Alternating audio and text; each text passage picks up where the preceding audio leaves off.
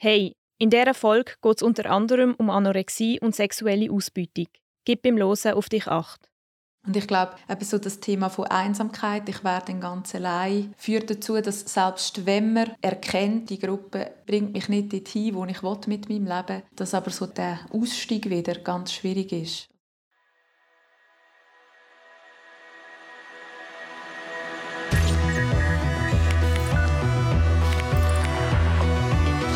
Netz. Andere Sites. Andere Sitten. Hallo, wir sind das Netz, eine Redaktion von JournalistInnen, die sich mit Internet-Subkulturen beschäftigt. In dieser Staffel geht es um Pro-Ana, also um eine Bewegung, die Anorexie verherrlicht. Ich bin Nathalie und habe die Folge zusammen mit der Marisa und der Anna gemacht. Das ist die dritte und letzte Folge. Falls du die ersten zwei noch nicht gelost hast, dann empfehlen wir dir, das jetzt noch nachzuholen.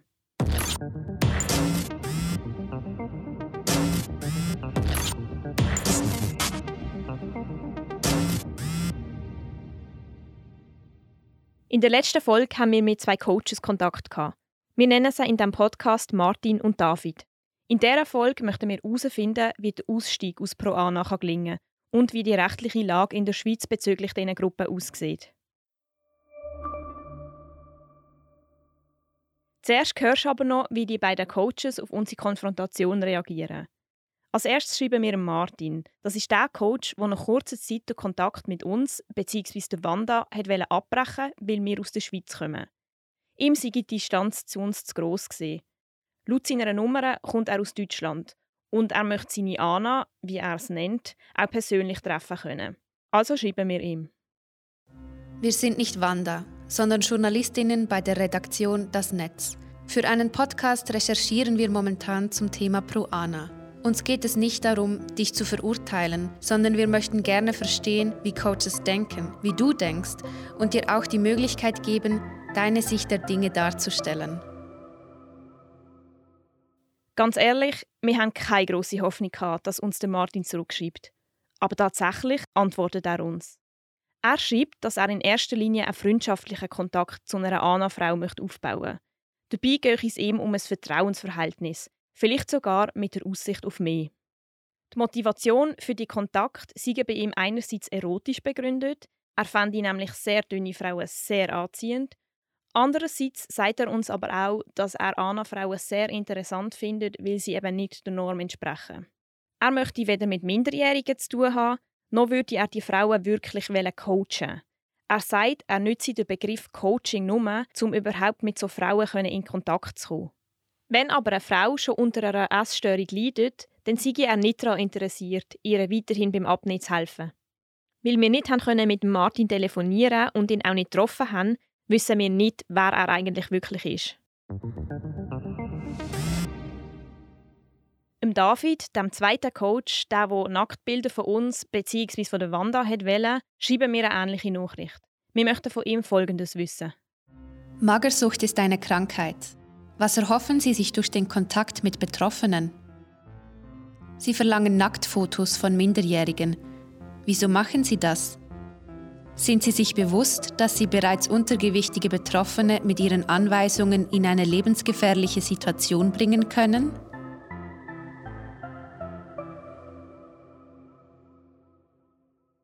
Der David antwortet uns per Spruchnachricht. Wir haben eigentlich mit ihm telefonieren, aber das hat leider nicht geklappt. Wie auch schon bei Martin kennen wir David seine Identität nicht. Und darum können wir auch seine Aussagen nicht überprüfen. Also hallo liebes Team von Das Netz. Ähm, ja, ich bin 25, werde aber 26. Und ich habe zugestimmt für das Gespräch, weil ich es sehr interessant finde, was ihr macht. Ich sage jetzt einfach mal ihr. Ähm, und hoffe, dass ihr die Sache neutral angeht. Einfach, ähm, ja, damit man beide Seiten kennenlernt. Wir möchten seine Seite, wie er das sagt, kennenlernen. Darum haben wir ihn auch gefragt, wie er überhaupt zu Pro Ana gekommen ist. Und seine Antwort ist doch sehr befremdlich. Ja, zum Coaching gekommen bin ich ja schon 2015. Äh, da hatte ich viele Freunde, die sehr, sehr übergewichtig waren und ähm, ich schon immer relativ äh, schlank war oder ja, eigentlich sportlich haben sie mich gebeten, äh, ja, den in den Arsch zu treten, denen zu helfen, ein bisschen abzunehmen. Und ähm, habe das auch gemacht. Das war ziemlich erfolgreich, das war eine schöne Zeit. Ähm, für die ist natürlich so ein, ja, ein Traum in Erfüllung gegangen. Die waren wieder happy, weil sie waren wirklich sehr, sehr übergewichtig. Und äh, war einfach schön zu sehen, wie sie sich äh, ja, selbst dann gefreut haben, wie sie dann was erreicht haben. Und das war schon sehr viel wert.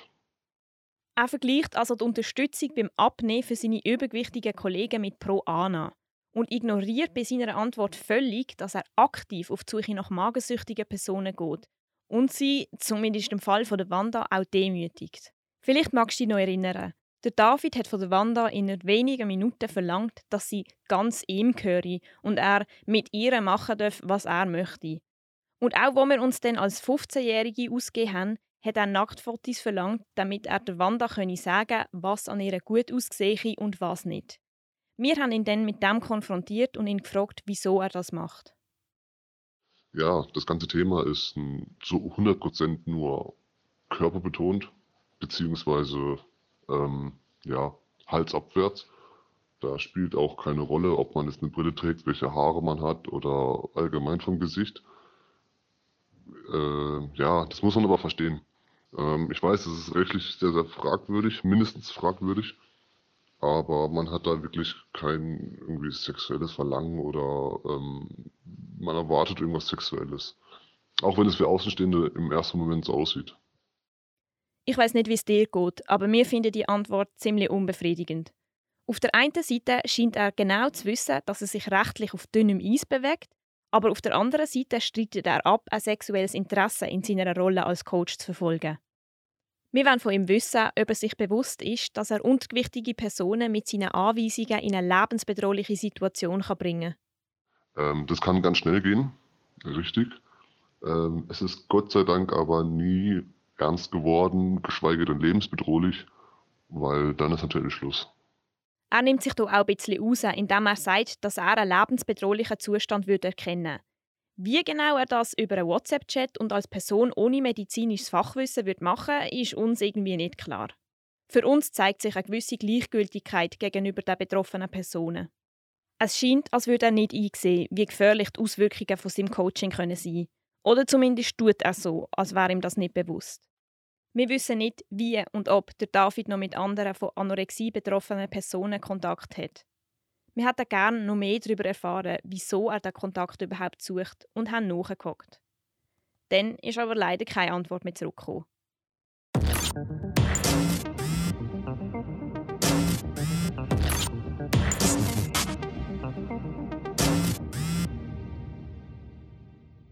Wir haben einen Teil der Spruchnachrichten, die wir bekommen haben, im Jerome Endras gezeigt.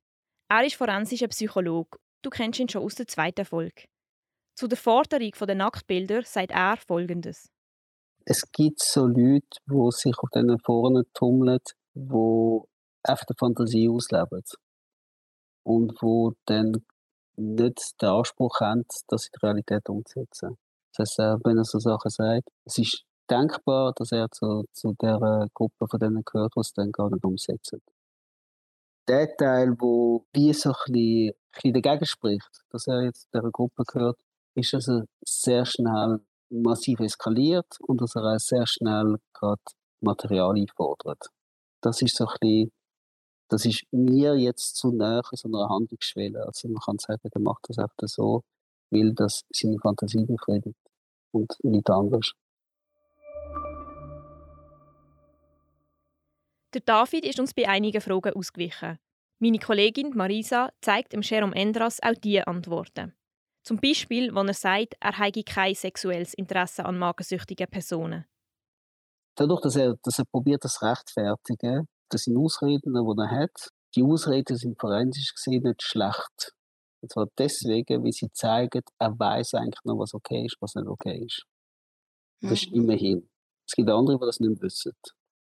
Aber würde nicht jeder und jede dort Ausreden suchen? Nein, eben nicht. Also da, da sieht man alles Mögliche.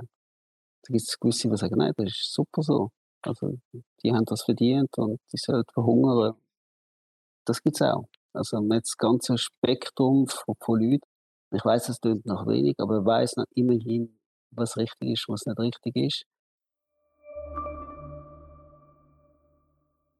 Übrigens hat uns David auf Nachfrage auch gesagt, dass er sich ganz am Anfang von seiner fragwürdigen Coaching-Karriere überlegt habe, Hilfe zu holen. So eine Therapie kann zum Beispiel helfen, zu verstehen, was mit einem los ist, erklärte Jerome Endras. Das Ziel ist dann auch von, von einer Therapie, zum Beispiel bei so etwas, dass er mal überhaupt ein bisschen besser kapiert, was mit sich los ist. Also viele von diesen Leuten, die leben dann in dieser permanenten Rechtfertigung und sind sich zu wenig bewusst, was mit ihnen überhaupt los ist. Und das mal können zu erkennen, auf was fährt er ab, salopp formuliert. Und dass man da kann sich auch überlegen, wie, was gibt es für eine Möglichkeit, das, was ihn so anzieht, auf eine legale Art und Weise zu leben, wo kein Mensch geschädigt wird.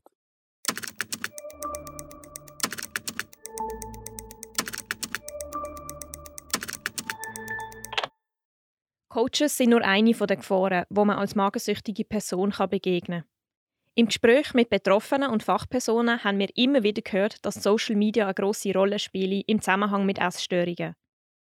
Bei einer Studie aus Spanien aus dem Jahr 2021 ist zum Beispiel festgestellt worden, dass es nicht nur einen Zusammenhang gibt zwischen der Nutzung von Social Media und Sorgen ums eigene Körperbild, sondern eben auch mit der Aufrechterhaltung von einer Essstörung. Eine der Problematiken von Social Media sind die schlanken und sportlichen Schönheitsbilder, die einem dort gezeigt werden. Und wenn man sich dann mal für diese Ideal interessiert, spielt der Algorithmus immer mehr so Inhalt aus. Und dann gibt es eben auch noch die Community, die man dort antrifft. In den letzten Jahren ist die Pro-Ana-Bewegung auch auf Social Media übergeschwappt und damit ist sie öffentlicher und einfach zugänglich.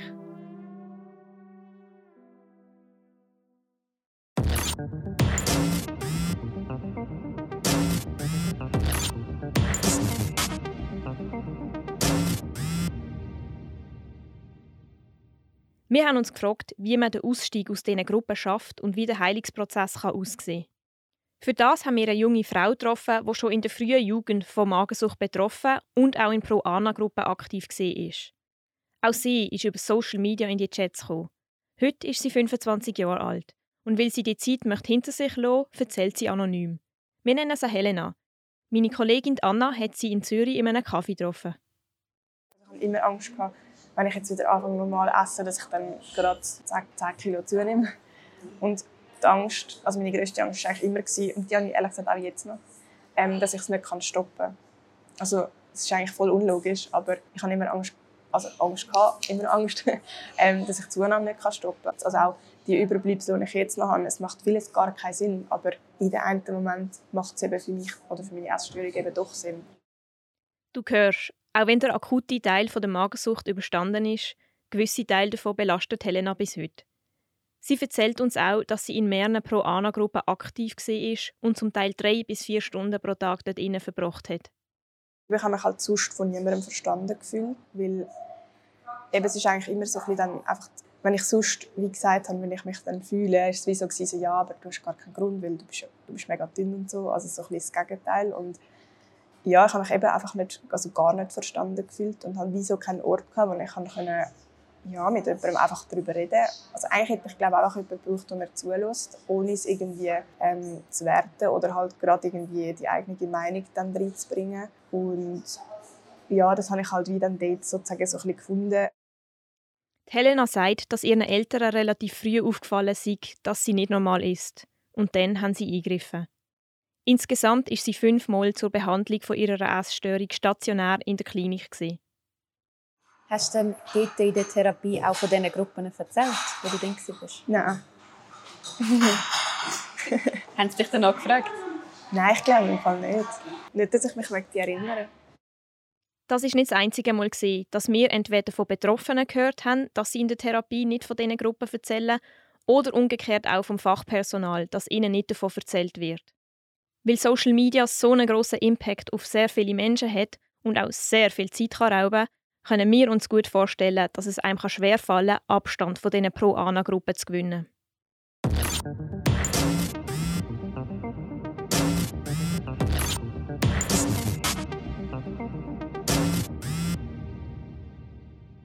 Aber trotzdem fragen wir uns, wieso der Ausstieg aus diesen Chats so schwer fällt, auch wenn man in Therapie ist, und haben darum mit Barbara Wittmer geredet.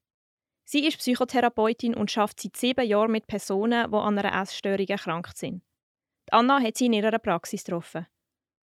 Einerseits, man weiß ja wie von, auch von Abnehmgruppen, dass so Gruppendynamik tatsächlich motivierend ist. Man will den Anschluss nicht verpassen. Ich glaube auch, dass eben, wenn man dann mal so in einer Gruppe wie so ein bisschen Daheim gefunden hat, dass der Ausstieg aus der Essstörung ja auch bedeuten dass ich meine Freunde verliere.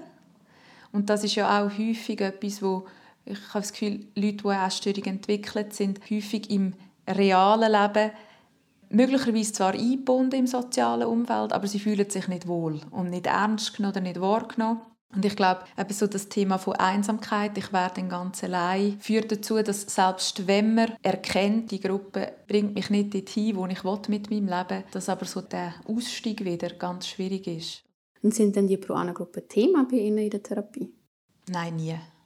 Also eben, ich, ich bin mir bewusst, aufgrund von, von persönlichen Interessen und persönlicher Recherchen, also, was, was es so gibt. Aber ähm, es ist wirklich ein Thema, wo weder in der Therapie benannt wird von den Klienten, aber auch ein Thema, wo jetzt weder in Fortbildungen noch in Intervisionen noch unter Fachleuten so ein, ein Gewicht hat. Bis zu dem Interview habe sie noch nie von Pro-Ana-Coaches gehört. Und mit dem ist Barbara Wittmann nicht allein. Das haben wir in unserer Recherche feststellen. Denken Sie, dass in Bezug auf Pro-Ana-Gruppen und jetzt auch die Coaches eine Forschungslücke in der Fachliteratur besteht? Ja, absolut. Also ich glaube, ich, also ich bin ja selber ein auch erschreckt gerade darüber, dass äh, sie mich fragen, äh, ob ich wüsste oder dass ich nicht mal weiß, was ein Coach ist in dem äh, ja, in dem Ausmaß. Beim Wissen um die Thematik gibt es also noch viel Luft nach oben. Ich glaube, es braucht eben insbesondere bei dieser Gruppe von, von jungen Erwachsenen oder Jugendlichen, die so vulnerabel sind, die so verletzlich sind, dort ist es, wie, denke ich, wichtig, dass man mehr Prävention macht. Ähm, eben wahrscheinlich auch unter Fachleuten, dass man das auf eine gute Art und Weise wie auch so ein standardmäßig anspricht, um eigentlich nicht zu signalisieren, von, falls sie dann im Fall das machen, das ist dann ganz schlecht, sondern mehr im Sinn von, hey, ich weiß, das gibt's und ähm, falls du im Fall auch so etwas erlebt hast, so versuch es mir doch zu erzählen, weil, weil dann können wir irgendwie wie Schritt miteinander ja, irgendwie gehen, dass du wirklich irgendwie das Leben kannst führen, das du willst. Mhm. Werden Sie jetzt nach dem Interview heute etwas ändern in Ihrer Therapie? Ja, ganz sicher. Also ich glaube, jetzt auch nicht mit, mit Ihnen über das reden, kommen mir auch einige Leute sehen, und ich denke, ja, das könnte ein Thema sein. Ich glaube, das einerseits, aber auch, dass äh, ich sicherlich auch ähm, in diesen Fachgruppen, wo ich unterwegs bin, dass man auch wie dort sagt, hey, wir müssen irgendwie Infomaterial haben, dass, äh, dass die Leute ja, irgendwie mehr an das herkommen.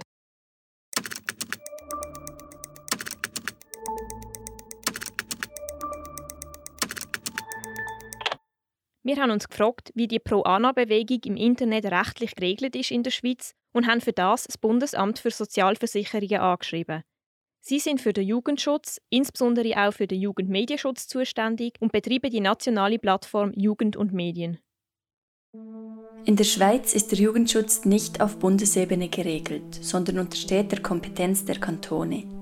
Dies macht es schwierig, einheitlich gegen schädigende Inhalte im Netz vorzugehen. Der Bund unternimmt nur dann etwas gegen Online-Plattformen, wenn diese gegen ein Gesetz verstoßen und deshalb von strafrechtlicher Relevanz sind.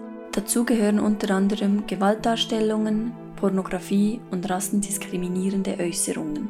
Die Pro-Ana-Seiten verbreiten in der Regel keine generell verbotenen Inhalte, weshalb auch nicht gegen solche Seiten vorgegangen werden kann.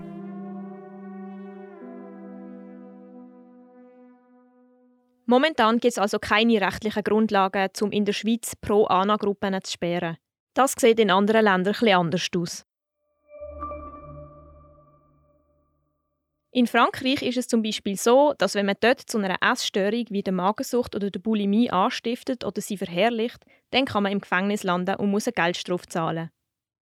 Der Jugendschutz in Deutschland hat die Verharmlosung von Essstörungen zu einem Themenschwerpunkt gemacht und sieht das Ganze auch als Jugendschutz relevant. Private Chats gibt es wegen dem trotzdem noch, aber es ist immerhin ein erster Schritt, wo die Jugendlichen vor schädlichen Inhalten bewahren kann. Das Bundesamt für Sozialversicherungen in der Schweiz verweist darauf, dass sie es wichtig finden, die Förderung von Medienkompetenz weiter zu verfolgen. Wichtig ist, dass Jugendliche fähig sind, Inhalte kritisch zu beurteilen, mögliche Gefahren zu erkennen und wissen, wie sie sich davor schützen können. Auf unsere Rechercheanfrage haben sie uns geantwortet, dass ihnen klar geworden sei, dass sie dem Thema nicht genug Beachtung schenken auf ihrer Webseite. Das wollen sie in Zukunft ändern. Wir finden ihren Ansatz gut, dass sie Medienkompetenz möchten fördern, fragen uns aber gleichzeitig, wie viel das, das anorektischen Personen wirklich bringt. Zum Beispiel der Helena. Das ist sie, wo in ihrer Jugend in Pro-Ana-Chats aktiv war. Wir fragen sie darum, ob sie denkt, dass ihr die Medienkompetenzförderung geholfen hätte in dem Moment, wo sie nach diesen Pro-Ana-Gruppen gesucht hat. Nein, ich glaube nicht.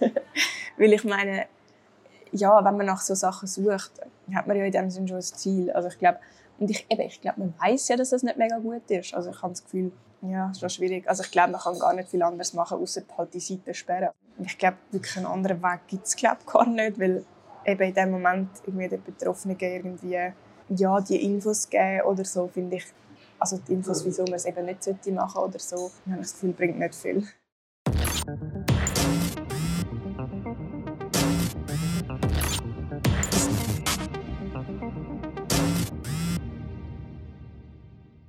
Laut Helena gibt es noch etwas anderes Wichtiges.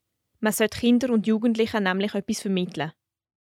Eben so ein das Thema, du bist gut, so wie du bist und so ein bisschen, auch so ein bisschen wie irgendwie bestärken, so ein bisschen auch, dass man sich mitteilen darf, dass man seine Bedürfnisse äußern darf. Also ich sehe auch jetzt teilweise auch Mädels in dem Alter, wie ich damals war, wo ich auch so denke, so, okay, ich bin genau so gewesen. Und ich habe das Gefühl, vielleicht würde das wie denen mega helfen. Falls du oder jemand, den du kennst, Hilfe sucht, dann haben wir dir nochmal alle wichtigen Anlaufstellen in die Show Notes gepackt. Das ist die dritte und letzte Folge dieser Staffel zum Thema Pro Ana.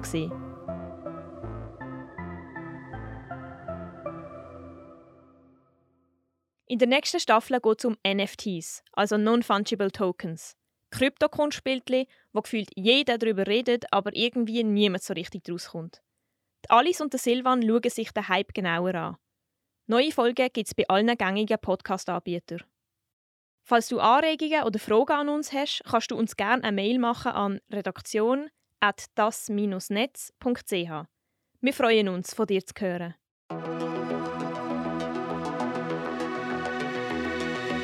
Das Netz. Andererseits. Andere Sitten.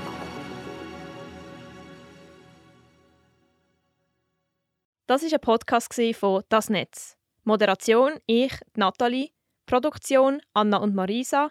Musik Ricardo von der Sunflower Music Group.